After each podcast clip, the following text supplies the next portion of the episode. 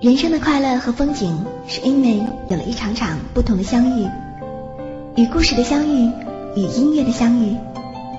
他们有的充满执着，我们的故事爱就爱到值得，错也错的值得。有的包含温暖，故事有故事的人才听懂心里大歌，我决定不。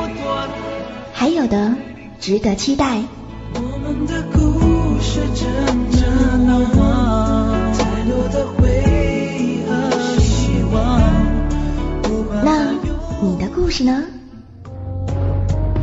故事感动生活，音乐润色心情。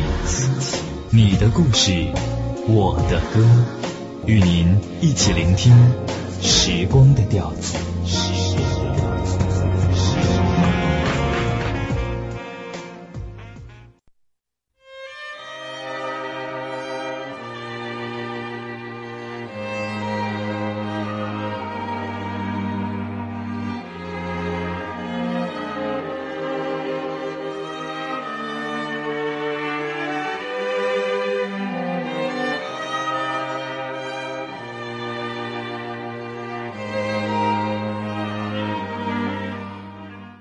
欢迎您来到我们今天晚间的《你的故事我的歌》。今晚的故事叫做《北京爱情故事》。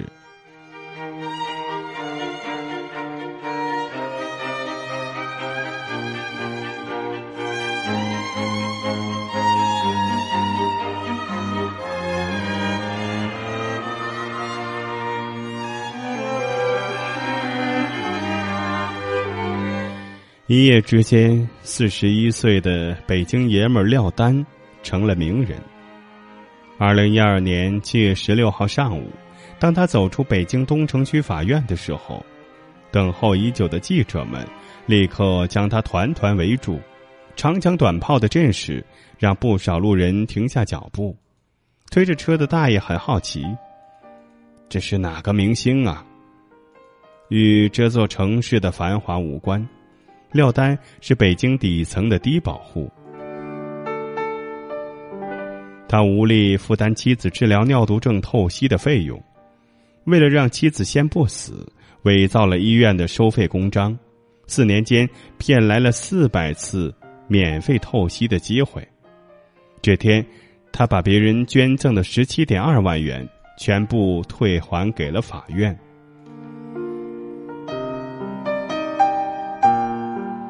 在公众的描绘下，这是凄美的北京爱情故事。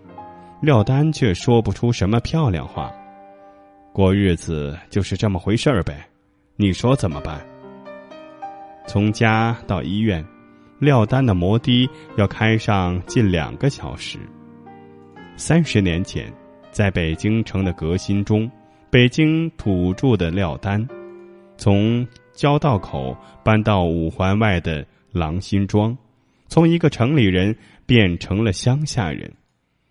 与此同时，另一场革新又把他推向了这座城市的底层。一九九七年，廖丹所在的北京内燃机总厂改制，他在当年的那场浪潮中下了岗。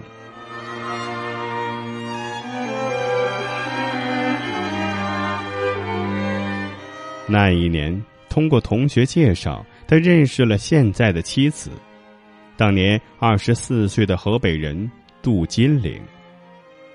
对于这座城市底层的廖丹来说，这世界哪有什么动人的爱情？两个人就是搭帮过日子，能过到一块儿就得了呗。后来，杜金玲掏钱摆了两桌酒，日子就这么过起来了。再后来。他们有了儿子。二零零三年，杜金玲所在的单位倒闭，他就自己在家做手工艺品卖钱。这样的日子坚持了半年，一个亲戚帮他找了个美容院的工作，每个月六百元钱。在这个北京底层家庭，日子虽然简单，却也过得去。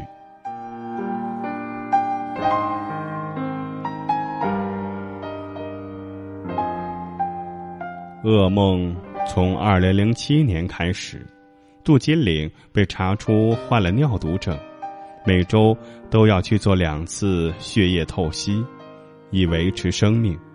每次透析费用至少四百二十元，一个月下来，医药费就超过五千元，而一家三口的低保只有一千七百元钱。更要命的是，杜金玲没有北京户口，没工作，入不了北京医保体系。开始家里还能拿出点钱，但两万块钱几天就没了。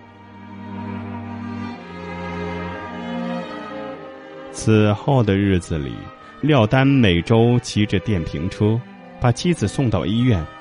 后来，他干脆咬牙借钱买了辆旧摩的，送妻子去医院之余，还能拉点黑活。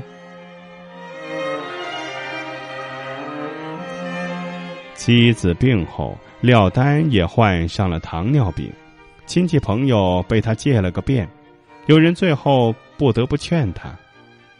兄弟，以前的钱就别提了，今后别来了。你媳妇这病没治。二零零七年年底，已经负债累累的廖丹发现，自己每次到医院交透析费的时候，收费室都会在收费单上盖章后，再让他拿到透析室。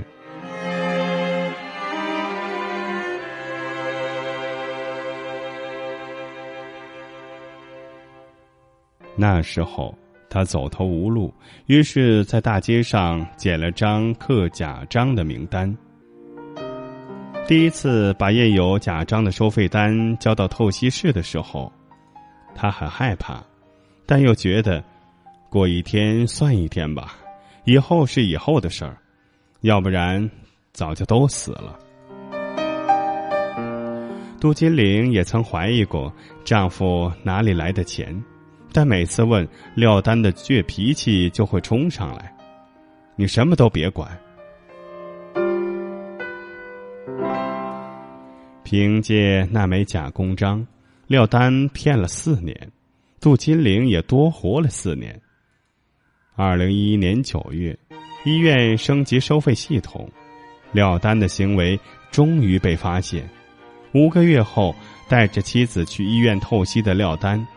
终于看到警察冲他走来，他说：“他可以理解医院，毕竟人家不是什么慈善机构。”廖丹领着警察回家取证时，他们十二岁的孩子正在家里写作业。那位老警察知道廖丹的情况后，对他感慨道：“我做了这么多年的警察，头一次见到你这样的。”别人诈骗是为了骗钱，你诈骗却是为了救命。把廖丹带走的时候，警察给孩子留了二百块钱。你别当我是警察，你就当我是大哥。但是你毕竟是犯法了。杜金岭本以为廖丹是开摩的被抓了，便不停的给法院打电话。问人什么时候放出来？开始法院的人还很客气，但是一个礼拜后，人家有些不耐烦，就对他说：“你知道你透析四年没交费吗？”杜金玲终于明白，丈夫是为了给她看病刻了假章，涉嫌诈骗。廖丹被抓的那段时间里。杜金玲每周自己坐上两个小时的公共汽车，去医院透析。直到一次他犯了病，邻居不停的给法院打电话，廖丹才被取保候审。二零一二年七月十二号，廖丹的案件在东城区法院开庭。开庭之前，法院要求廖丹退还十七点二万元的赃款。庭审那天。检方提出，廖丹构成诈骗罪，建议法庭判处他三年到十年有期徒刑。但还没等公诉人出示证据，廖丹就说：“您不用念了，我都承认完了。”后来，廖丹告诉记者，即使那天宣判了，他也不想上诉。摊上了，认命也就认了。你觉得值吗？不管值不值得，还是犯法了。这我承认。值不值得？至少一家子现在还在一块儿。他突然停下了，默默的反问：“你说呢？”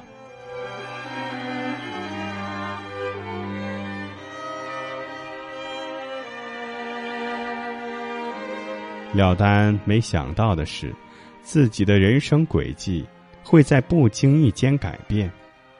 开庭那天，外宣处的工作人员站在门口，问他：“你愿意接受采访吗？”从那开始，找他的记者就没断过。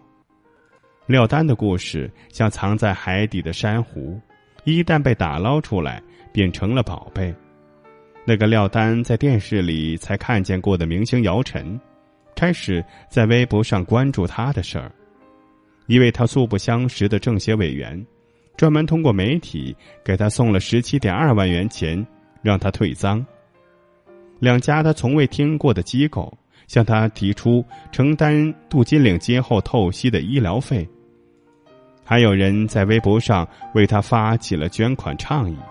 他的故事被称为最美的北京爱情故事。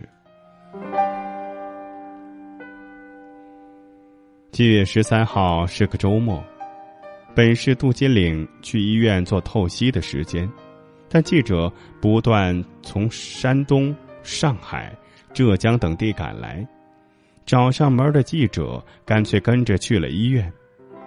那天，杜金岭累得浑身酸痛。晚上回到家，又有一波记者来聊到了十一点。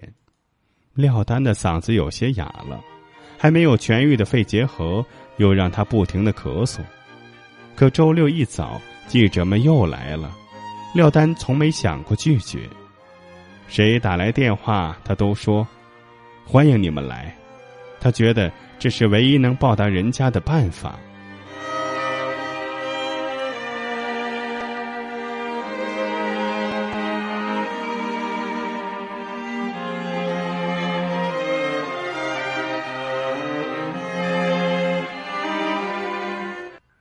到了下午，廖丹被问得有些疲惫，但记者们似乎不想放过他。他觉得自己怎么也挤不出记者们期待的那些甜言蜜语。他觉得这哪是什么记者们想象的伟大爱情？过日子，就这点事儿，咬着牙也得过。七月午后的太阳晒得人犯困。四点多，小区里又进来几辆出租车。射灯、摄像机、反光板、三脚架，一个摄制组摆开架势。那一天，央视的记者也来了。看到这样的阵势，一位记者觉得廖丹和妻子杜金岭都有救了，但他又开始担心，没有人知道，在这座繁华的城市里，还隐藏着多少个廖丹。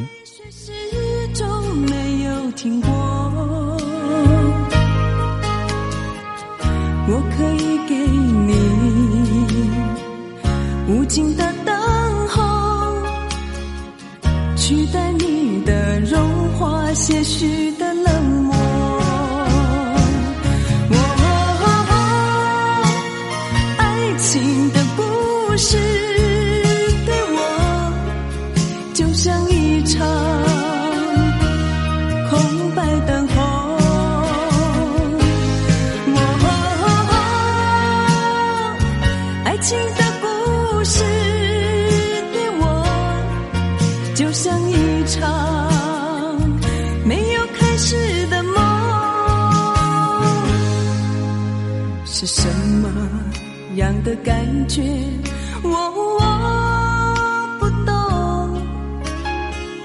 只是一路上我们都在沉默。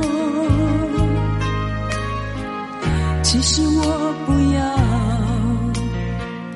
太多的承诺，只要你能说声爱我。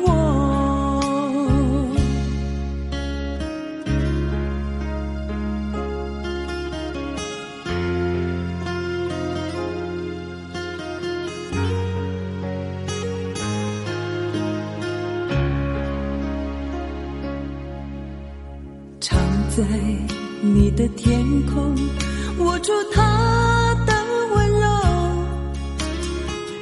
我的泪水始终没有停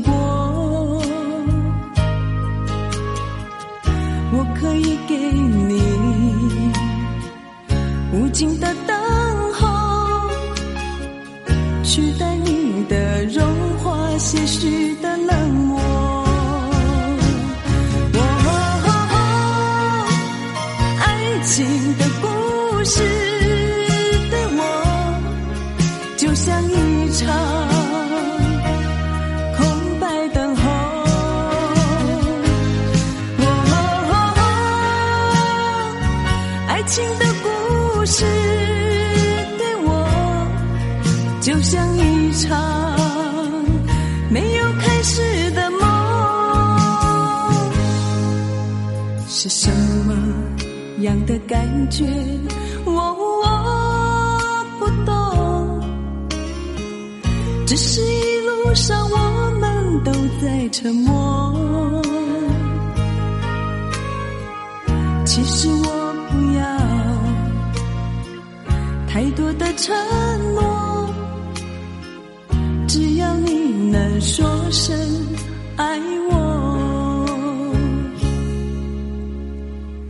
其实我不要太多的承诺，只要你能说声。